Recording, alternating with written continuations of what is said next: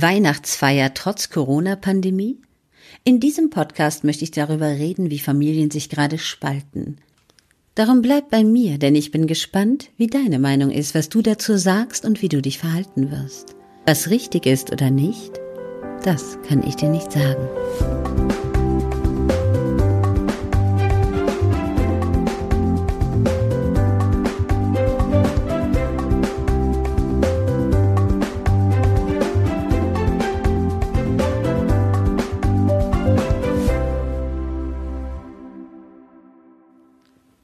Weihnachten steht vor der Tür.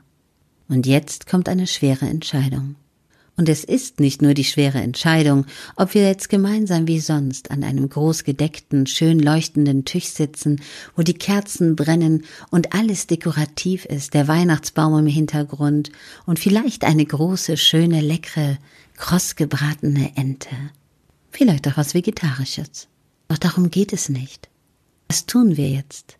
Was tun wir in der Corona-Pandemie? Ignorieren wir das, weil wir uns lieben? Oder lieben wir uns mehr, wenn wir aufeinander verzichten, weil wir Angst haben, uns gegenseitig krank zu machen? Was ist wahre Liebe? Und wer entscheidet das jetzt? Und jetzt kann man sich überlegen, dass bei einer Familie vielleicht mit zehn Personen zehn verschiedene Meinungen aufeinanderprallen. Und das ist gefährlich. Weil plötzlich auf einmal die Harmonie in der Familie zerbrechen kann. Und genau deshalb, aus diesem Grund, weil ich die Angst habe, dass das in vielen Familien passiert, weil ich höre, dass es in vielen Menschengruppen jetzt geschieht, dass Menschen sich streiten, weil sie keinen Respekt haben vor den Ängsten der anderen. Es geht nicht darum, ob man zusammen sein möchte. Es geht auch nicht darum, ob man jemanden respektiert oder nicht respektiert. Es geht darum, dass man erkennt, was in den Menschen gerade los ist. Nehmen wir doch mal Oma und Opa.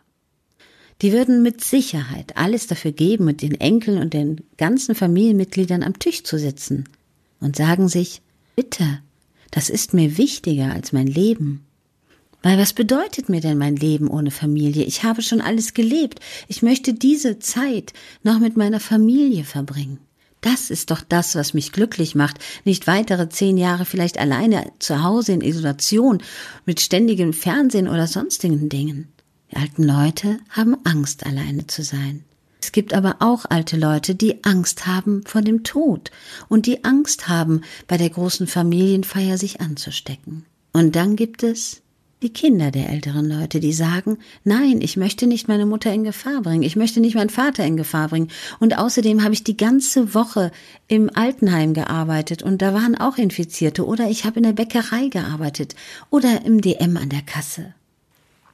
Es gibt viele Risikobereiche. Brauchen wir uns doch nichts vormachen. Frage ist, wie gehen wir mit der Situation um, dass unterschiedliche Ängste da sind? Kinder sagen vielleicht, ich werde doch nicht so schnell krank und ich stecke auch nicht so schnell jemand an. Andere sagen, Kinder sind die Überträger. Der nächste sagt, es sind nur Vorerkrankte, dabei sind schon so viele Menschen auch gestorben, die vielleicht nicht vorerkrankt sind. Einer sagt, es sind nur die Alten, dann werden die eben jetzt zu Hause gelassen und ausgegrenzt. Eine Katastrophe. Und das gibt wirklich in sehr vielen Familien gerade extrem viele Probleme. Und darum bitte ich dich, Verurteile niemanden für seine Gedanken, für seine Ängste. Denn es geht nicht dabei immer nur ums Geld, wenn ein Selbstständiger sagt, ich habe Angst, dass mein ganzes Geschäft kaputt geht. Ich habe Angst, dass mein Laden nie wieder aufmacht und wir sind alle irgendwann bankrott. Manchmal geht es auch darum, dass der Mensch seinen Lebenstraum erfüllt hat, seine Firma aufgebaut hat, wie du ein kleines Kind großgezogen hast, in Anführungsstrichen natürlich.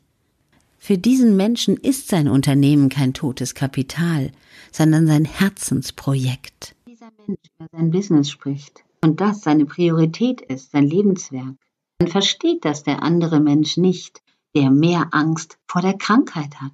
In diesem Moment 2020, in dieser Pandemiekrise so viel verschiedene Ängste. Es gibt Eltern, die haben Angst, dass ihre Kinder nichts mehr vernünftig lernen, weil sie den Anschluss nicht mitbekommen, weil so viele Monate ins Land streichen und sie sagen, die Ausbildung ist zu dieser Zeit mehr als mangelhaft. Wie soll mein Kind später im Berufsleben sein? Wie soll das weiterkommen? gibt Eltern, die haben Angst, weil ihre Kinder Depressionen bekommen in der Pubertät. Ja, in der Pubertät ist ein Mensch empfänglich darauf, so wie ich das in den letzten Monaten gemerkt habe, gehört habe von Leuten aus der Pubertät, die gesagt haben, es ist für mich ganz schrecklich. Nicht jetzt, weil vielleicht erwachsene Menschen denken, Mann, reiß dich mal zusammen. Nein, das darf man nicht unterschätzen. Wie waren wir in der Pubertät? Wie waren wir, als wir das erste Mal Liebe entdeckt haben, Sexualität entdeckt haben? Sehnsüchte zu einem anderen Menschen. So viele verschiedene Ängste. Es gibt Menschen, die haben Angst, alles zu verlieren. Es gibt Menschen, die haben Angst, das nicht zu überleben. Es gibt Menschen, die haben Angst, dass die Aggressionen, die Gewalt viel größer wird, dass die Gesellschaft sich spaltet. Und bitte, bitte spaltet euch nicht in der Familie. Respektiert, dass verschiedene Meinungen da sind, dass verschiedene Ängste da sind und dass es auch Menschen gibt, die gar keine Angst haben. Menschen, die bestreiten, dass wir Corona haben, dass die Pandemie so schlimm ist, schlimmer wäre wie eine Grippe. Ich persönlich kann dir das nicht beantworten. Sage nicht mit keinem Wort, dass du die Meinung eines anderen Menschen annehmen musst oder solltest. Doch wichtig ist, und das meine ich aus dem ganzen Herzen so, respektiere sie. Genauso wie wenn du ein schönes Tablett mit Essen hast. Vielleicht sind da Fleischstücke drauf, Fischstücke drauf und ein bisschen Käse oder Karottenstreifen. Und jeder Mensch nimmt sich das, was er am liebsten mag. Und so unterschiedlich wie die Geschmäcker sind, sind die Gedanken und sind die Ängste. Darum versuche bitte, und das kommt von meinem tiefsten Herzen, versuche mit deiner Familie, mit deinem Umfeld in Ruhe eine Lösung zu finden, indem dass ihr aufmerksam miteinander redet, indem dass ihr hinterfragt, warum denkst du das? Warum möchtest du das so? Warum ist dir das wichtig? So viele Menschen sagen, Weihnachten ist das wichtigste Fest für sie. Und ganz ehrlich, mal ganz ehrlich, schau mal in dich rein. Was bedeutet für viele Menschen Weihnachten? Ist es nicht auch für viele Menschen ein unglaubliches Konsumfest? Warum? Warum gehen nach Weihnachten die Leute Geschenke umtauschen? Warum? Weil derjenige, der sie gekauft hat, gar nicht wusste, was der Mensch sich wünscht. Wäre das wirkliche Weihnachten nicht zu wissen, was die Menschen fühlen, die man lieb hat? Was sie denken, was sie sich wünschen, was ihnen gut tut? Mach du den Anfang. Mach den Anfang. Geh auf einen Menschen in deiner Familie zu und sag ihm, was du vorhast. Dass du einfach mal wissen möchtest, warum er so denkt und was ihm wichtig ist. Wie würde dieser Mensch gerne Weihnachten feiern? Ich wünsche dir und deiner Familie, dass ihr das schafft, dass ihr es schafft, respektvoll miteinander eine Lösung zu finden.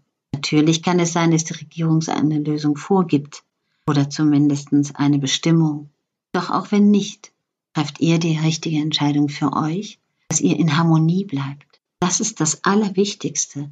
Was nützt denn ein Weihnachtsfest, wenn man sich vorher verstritten hat und traurige Menschen hat in der Familie, weil man nicht auf einen Nenner kommt? Versucht wirklich liebevoll miteinander Lösungen zu finden. Ich drücke dir von ganzem Herzen die Daumen, dass du das schaffst. Denn das ist das Wichtigste an Weihnachten, Harmonie zu haben. Ob das an einem Tisch ist, an verschiedenen Tischen, ob man miteinander telefoniert oder sich sieht, man sich umarmt oder sich nur zuwinkt. Ich weiß nicht, wie du entscheidest und ich würde mich auch freuen, wenn du es mir hier unten als Beitrag schickst. Eine Lösung habe ich leider nicht. Doch das Wichtigste ist, den menschlichen, liebevollen Kontakt nicht zu verlieren. Denn das bedeutet doch Weihnachten. Pass gut auf dich auf, bleib gesund. Ich freue mich sehr, wenn du diesen Kanal abonnierst und wieder bei mir bist. Bis dann, deine Claudia Krohn.